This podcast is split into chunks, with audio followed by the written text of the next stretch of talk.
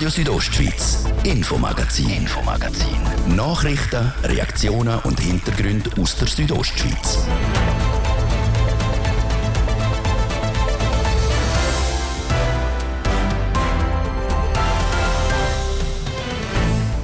Es ist wiederum einiges leislicher im Prättigau.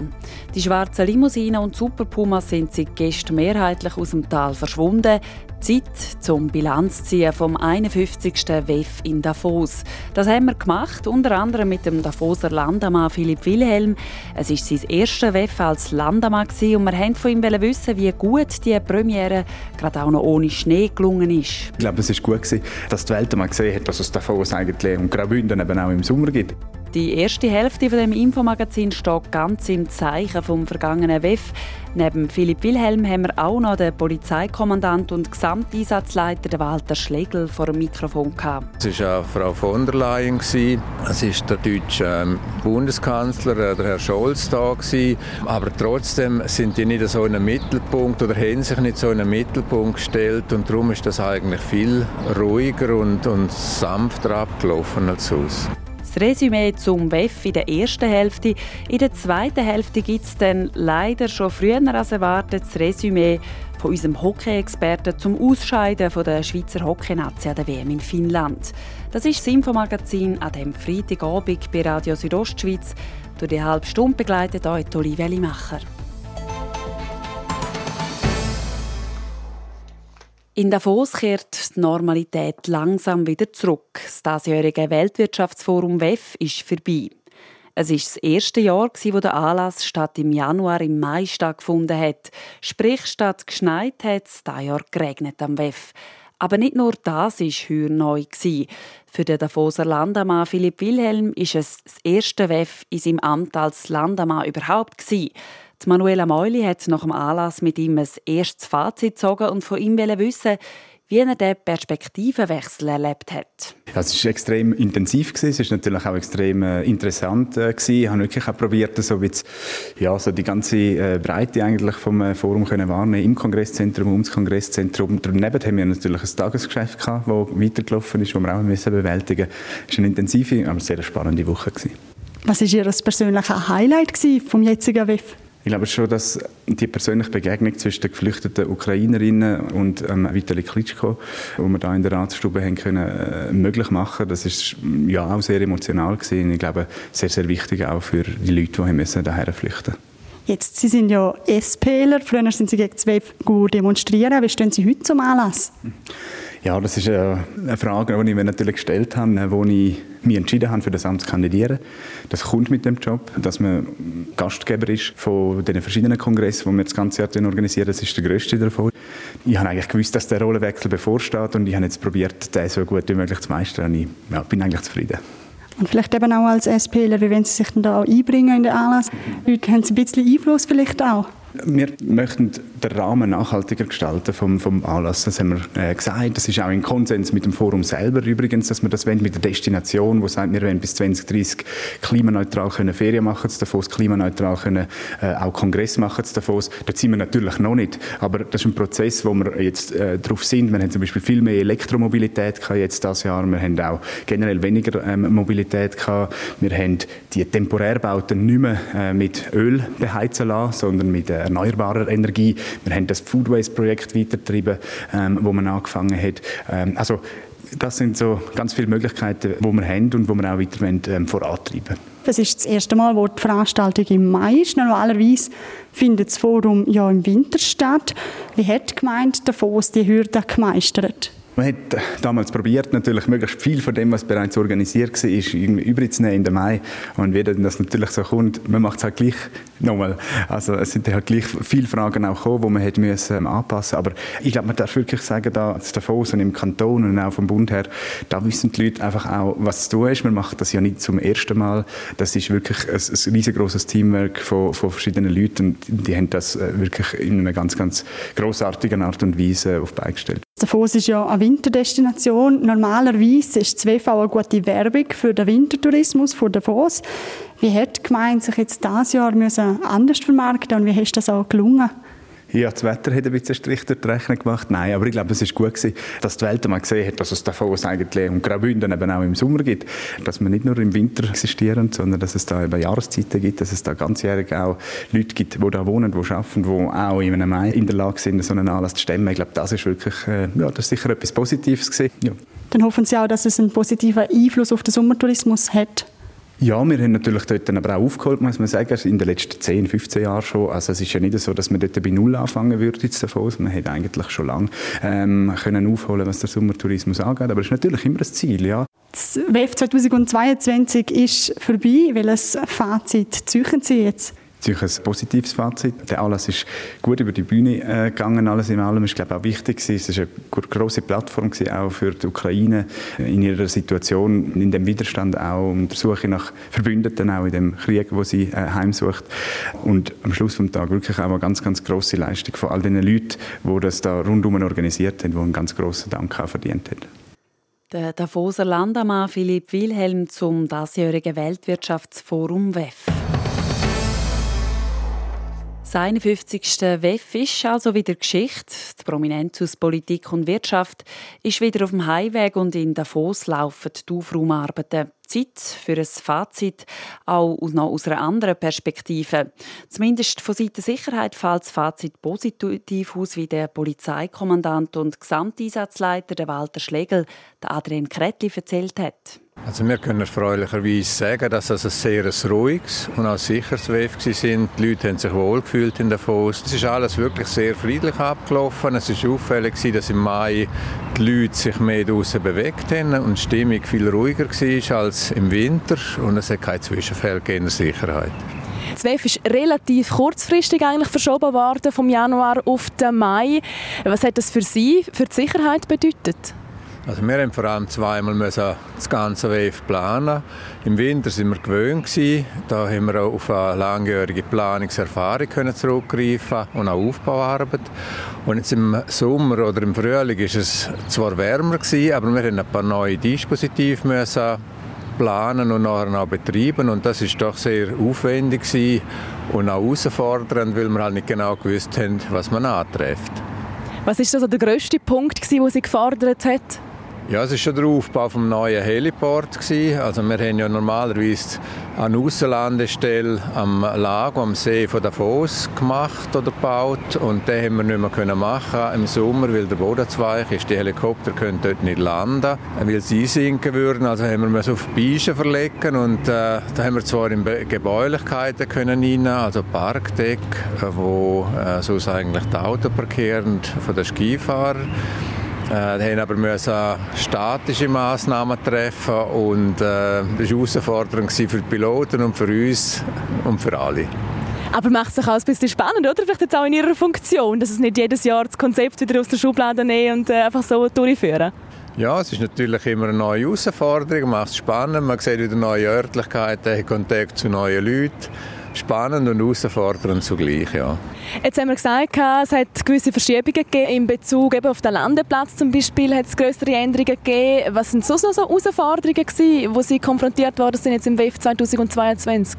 Also es ist so, dass äh, wenn Schnee liegt, dann kann man eigentlich ja sich praktisch nur auf der Straße und auf der gepflügten Wege bewegen und das ist im Sommer natürlich ganz anders. Da kann man über jede Wiese laufen, durch den Wald laufen und das Gelände, Zwischengelände, wie wir dem sagen, das ist sehr offen und auch herausfordernd, um das natürlich zu überwachen. Also wir müssen wissen, wer bewegt sich auch dort und den Auftrag haben wir dann der Armee gegeben, weil die hat äh, Spezialisten, um so Geländeüberwachung zu machen und die haben das hervorragend gemacht. Jetzt einfach beim Schutz der Personen noch bleibend, einerseits die Bevölkerung, auf der anderen Seite sind natürlich auch die Gäste, die müssen geschützt werden. Jetzt ist gestern das ja nicht ganz so hochkarätig wie in anderen Jahren. Hat es für Sie gewissermaßen ein bisschen einfacher gemacht? Also es ist sehr so, dass äh, je hochkarätiger die Leute sind, was auch immer das heißt, mehr Schutz brauchen, äh, umso aufwendiger ist natürlich die polizeiliche Arbeit und es gibt auch halt im Umfeld viel mehr Umtrieb, also wenn beispielsweise ein US-Präsident kommt, dann kommen halt noch ein paar tausend Leute äh, mit, dann hat noch die ganze Schweiz mit dem fast zu tun. Also er fängt in Zürich an, bei der Landung und bei, bei der Hotellerie äh, und schlägt sich nachher durch bis auf Davos. Und Höhe war spürbar, gewesen, dass eigentlich wenig äh, Staatsgäste, die sind hochkarätig, ja, würde ich sagen. Oder? Es war auch Frau von der Leyen. Es ist der äh, deutsche ähm, äh, Bundeskanzler, der Herr Scholz, da gewesen.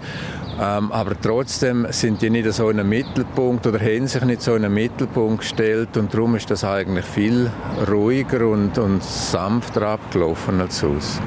Punkto Budget, wenn wir dann über das Geld reden, ist natürlich immer wichtig, am WEF hat man das Budget können einhalten Stand jetzt, wo Sie schon gesehen also wir wissen eben erst, wenn wir alle Rechnungen von der Polizeikorps kriegen, weil das ist eigentlich der grösste Kostenfaktor, wo wir genau stehen. Aber es ist davon auszugehen, dass wir das Kostendach von 9 Millionen einhalten können, auch wenn wir das Sommer- und das geplante Winterwef in Kombination dann verrechnen.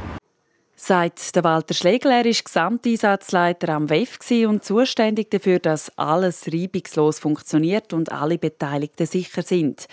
Wie er im Interview weiter gesagt hat, hat ihm der WEF-Chef Klaus Schwab bestätigt, dass das Jahrestreffen schon im Januar 2023 wieder in Davos stattfinden.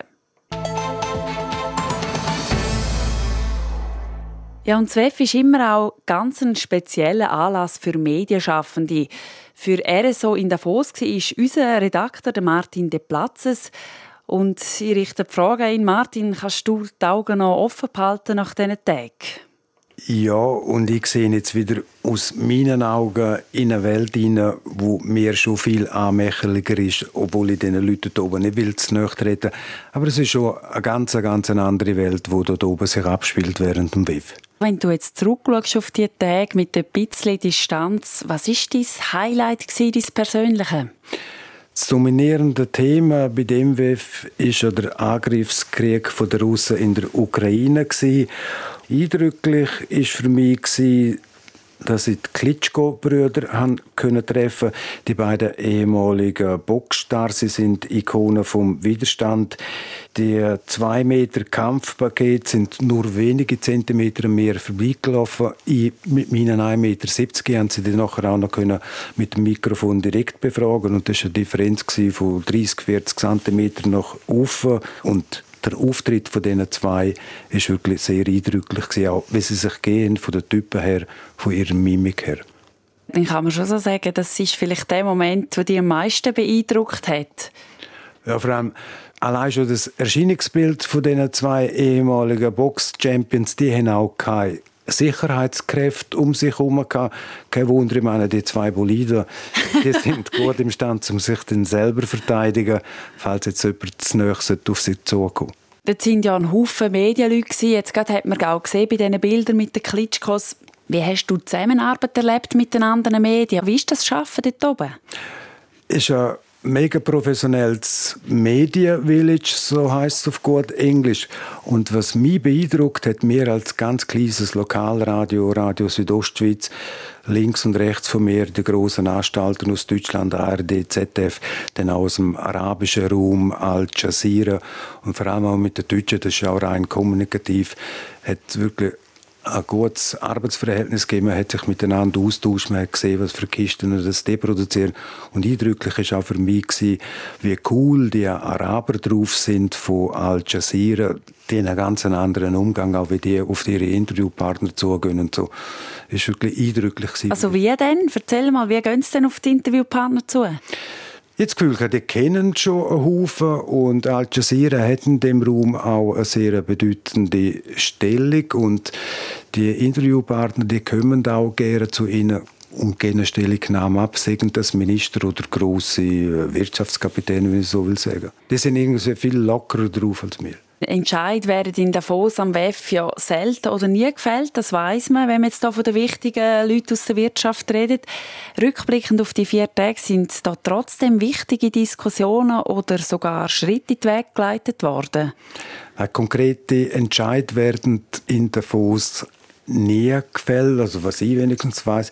Was aber da spielt, ist der sogenannte Geist von Davos. Das heißt, es werden wirklich Sachen aufgeleistet, die nachher äh, auch umgesetzt werden Im Hintergrund sind Fäden gezogen worden, dass eben auch wegen dem Krieg in der Ukraine die Ukraine gilt ja unter anderem als Kornkammer, wo vor allem Weizen nach Afrika liefert dort.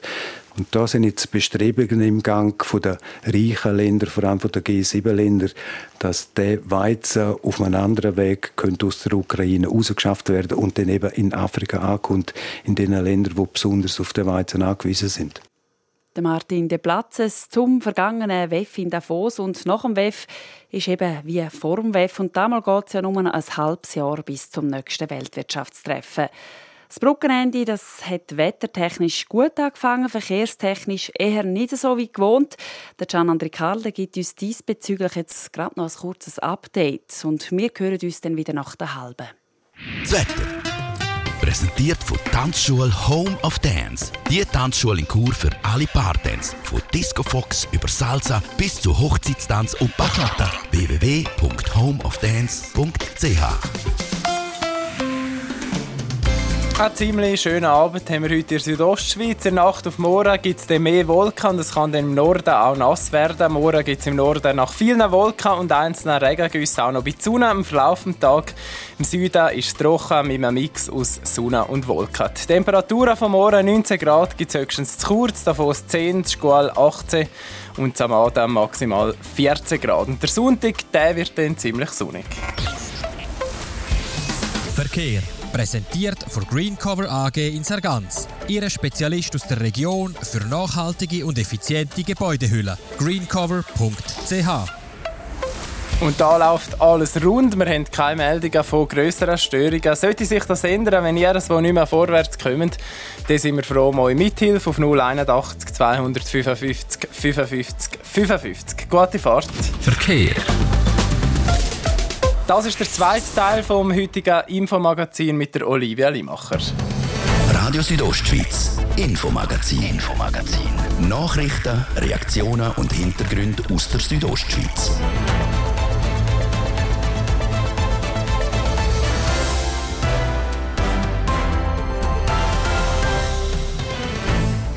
Willkommen zurück im Infomagazin und da switchen wir jetzt gerade 800 Jahre zurück ins 12. Jahrhundert. Das ist so die Zeit vom frühen Mittelalter, von den Minnesängern wie zum Beispiel Walter von der Vogelweide. Könnt ihr euch vielleicht noch vom Schulunterricht erinnern. Und vor 800 Jahren hat es im Hinterprättigau nicht viel gegeben, außer Wiesen und Wald. Bis ein kleines Kloster gebaut worden ist, der Grundstein vom heutigen Klosters. Das Dorf feiert sein grosses Jubiläum und wir haben mit einem Historiker auf die Anfänge zurückgeschaut. Den 800. Geburtstag feiert die Gemeinde Klosters dieses Jahr. Angefangen hat es im 12. Jahrhundert. Wie es der Name schon sagt, alles mit einem Kloster, mit einem kleinen Kloster. Sarah Marti hat das Kloster einen Historiker getroffen und hat mit ihm ins Jahr 1200 ganz an Anfang zurückgeschaut. Mal war Klosters mehr oder weniger unbewohnt. Wieso man zuhinterst im Prättigau auf die Idee kam, ist, ein Kloster zu bauen, dieser Frage ist sie noch.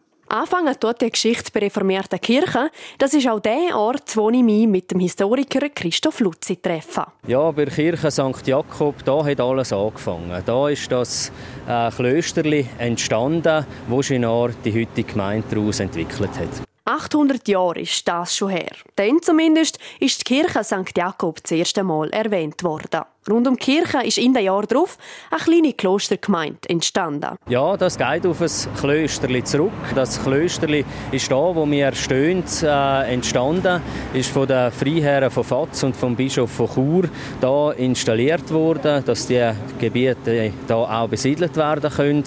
Und das Kloster hat dann bis 1525 Bestand gehabt. Mittlerweile ist vom Kloster selber nichts mehr übrig geblieben. Einzig der Name Klosters ist auch 800 Jahre später noch der gleiche. Sonst ist im Dorf aber so einiges passiert. Durch den Tourismus hat sich die Gemeinde sehr stark verändert. Die Leute haben neue Berufe gefunden oder auch finden müssen. Und dann auch in den letzten 50 Jahren und natürlich rege Bautätigkeit und auch mit dem Vereinentunnel, der 1999 geöffnet wurde, ist, ja, das war so eine weitere Zäsur, wie dann auch die Umfahrung 2005 und dann auch später noch mit der Umfahrung Saas und Klosters. Das sind sicher so größere bauliche Veränderungen, die wir hier haben in den letzten Jahren. Durch diese Veränderungen sind Kloster jetzt eine sehr attraktive gemeint worden, so der Christoph Luzzi weiter. Er muss es wissen, denn er lebt schon sein ganzes Leben dort. Darum war für ihn auch klar, dass er die Projektleitung für das 800-Jahr-Jubiläum übernimmt. Das Jubiläum wird in Klosters und Umgebung mit einzelnen Veranstaltungen gefeiert. Der Höhepunkt steht jetzt mit der sogenannten Gründungswoche an. Für die hat die DOCA-Präsidentin Ladina Garbald und ihr Team schon einiges organisiert. Wir sind mittendrin in der eigentlichen Gründungswoche. Wir haben am Dienstag das eigentliche Gründungsdatum gefeiert mit einem Festgottesdienst. Und nachher auf dem Schulhausplatz haben wir die erste Illuminationsshow dürfen geniessen, wo die Schülerinnen und Schüler von Klosters ganz Haufen Zeichnungen zu dieser Thematik gemacht haben. Und das ist dann von einem Künstlerduo zusammengestellt und an die Wand projiziert worden vom Schulhaus. Weiter können man sich auch auf eine Kirchturmführung oder die Kunsthauseröffnung freuen. So feiert mein Klosters also das 800-jährige Bestehen. Über weitere 800 Jahre spannende Dorfgeschichten würde sich der Christoph Lutzi freuen. Jawohl, deshalb äh, hoffen wir doch schwer, dass wir es auch so, wie wir es ja, heute jetzt haben, das ist auch ein, ein Privileg eigentlich, da zu Kloster sein und leben zu dürfen. Und ich wünsche und hoffe mir natürlich, dass das auch so weitergeht sagt der Christoph Luzzi. Er ist Projektleiter vom 800-Jahr-Jubiläum. Das Jubiläumsjahr nimmt dann mit dem Weihnachtskonzert Mitte Dezember ein Ende und bis dann stehen noch verschiedene Events an, wie zum Beispiel das Dorffest, Aufführungen oder Konzerte.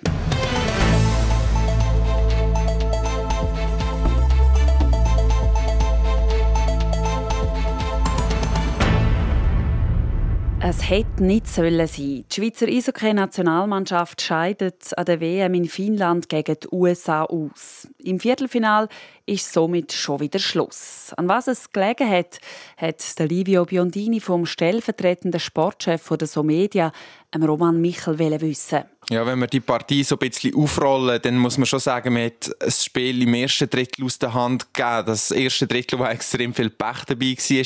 Zuerst das Eigengoal und nachher das zweite Gegengoal, das auch extrem kurios war. Und über alles kann man schon ein bisschen sagen. Im Schweizer Spiel da hat Genauigkeit ein bisschen gefällt. Auch so ein bisschen der letzte Biss vor dem Goal vielleicht. Etwas, was man in der Gruppenphase ja nicht so gesehen hat. Und genau das kann ja vielleicht das Problem sein, dass die Schweiz eben in der Vorrunde alle Spiele gewonnen hat, dort nur selten hat müssen so Widerstand überwinden und dann kommt eben der Viertelfinal, wo man dann zurück liegt und plötzlich eben muss das Spiel drehen.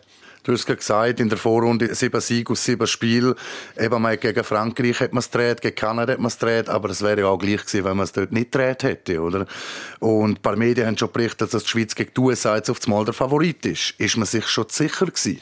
Nein, ich glaube es nicht und vor allem die Spieler eben nicht. Aber es ist auch klar, dass nach dieser Gruppenphase natürlich die Erwartungen gestiegen sind. Wir erinnern uns das letzte Mal, wo man äh, mit sieben Siegen durch die Gruppenphase gezogen ist, das war 2013 in Stockholm, wo es dann ja nachher ähm, Silber gegeben hat. Wir dürfen aber auch nicht vergessen, dass die Amerikaner, das ist ein, ein extrem starkes Team, also eigentlich alles NHL-Spieler und die sind gestern wirklich extrem gut auch eingestellt gewesen, vor allem im Powerplay von der Schweiz haben wir das gesehen, eigentlich eine grosse Stärke von der Schweizer gewesen an dem Turnier, aber da sind sie überhaupt nicht zur Entfaltung gekommen und ich glaube, eben, das darf man nicht, nicht vergessen, dass da auch ein extrem starker Gegner auf dem Eis gestanden ist. Definitiv, ja.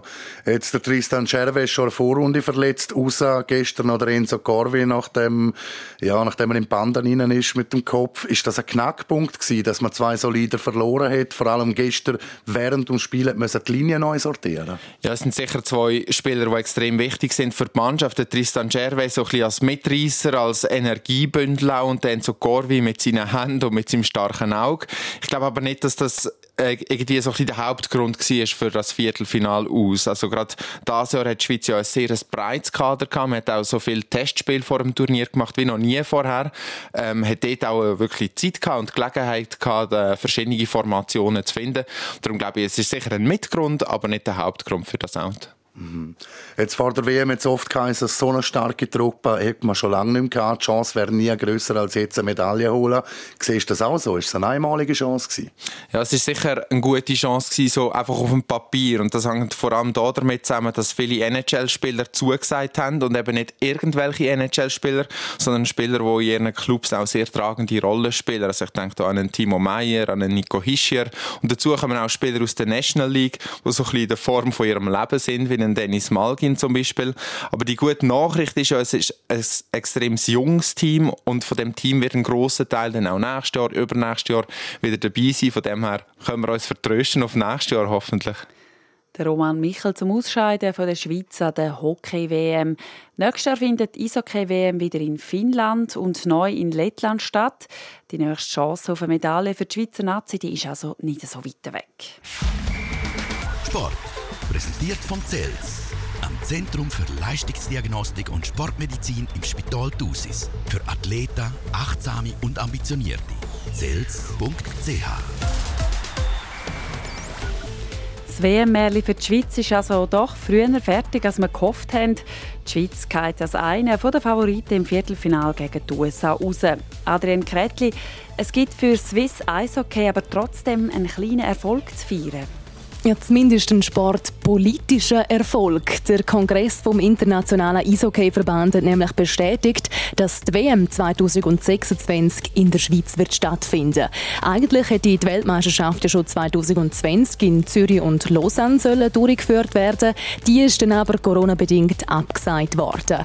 Jetzt soll es aber gleich noch klappen, wie gesagt, halt erst 2026. Austragen werden Spiel dann in Zürich in der neuen ZSC-Arena und in Fribourg. Zum Tennis. Die Berliner Bencic geht in der dritten Runde an der French Open raus. Sie verliert gegen die 19-jährige Kanadierin Leila Fernandez in drei Sätzen mit 5 zu 7, 6 zu 3 und 5 zu 7. Auch die zweite Schweizerin im Turnier, Jill Teichmann, die steht heute zum dritten Mal auf dem Platz. Sie kriegt es mit der Viktoria Azarenka aus Weißrussland zu tun über. Die Schweizer Männer die sind schon ausgeschieden, sie sind nicht mehr dabei bei der French Open. Sport. Präsentiert von CELS, am Zentrum für Leistungsdiagnostik und Sportmedizin im Spital Thusis. Für Athleten, Achtsame und Ambitionierte. CELS.ch das wäre es für heute. Das Infomagazin zu hören vom Montag bis Freitag, jeden Abend am Viertel ab 5 Uhr bei Radio Südostschweiz. Jederzeit im Internet unter südostschweiz.ch radio zum Nachlesen und als Podcast zum Abonnieren. Am Mikrofon bedankt sich fürs Interesse und das Zuhören Olivia Limacher. Radio Südostschweiz, Infomagazin, Infomagazin. Nachrichten, Reaktionen und Hintergründe aus der Südostschweiz.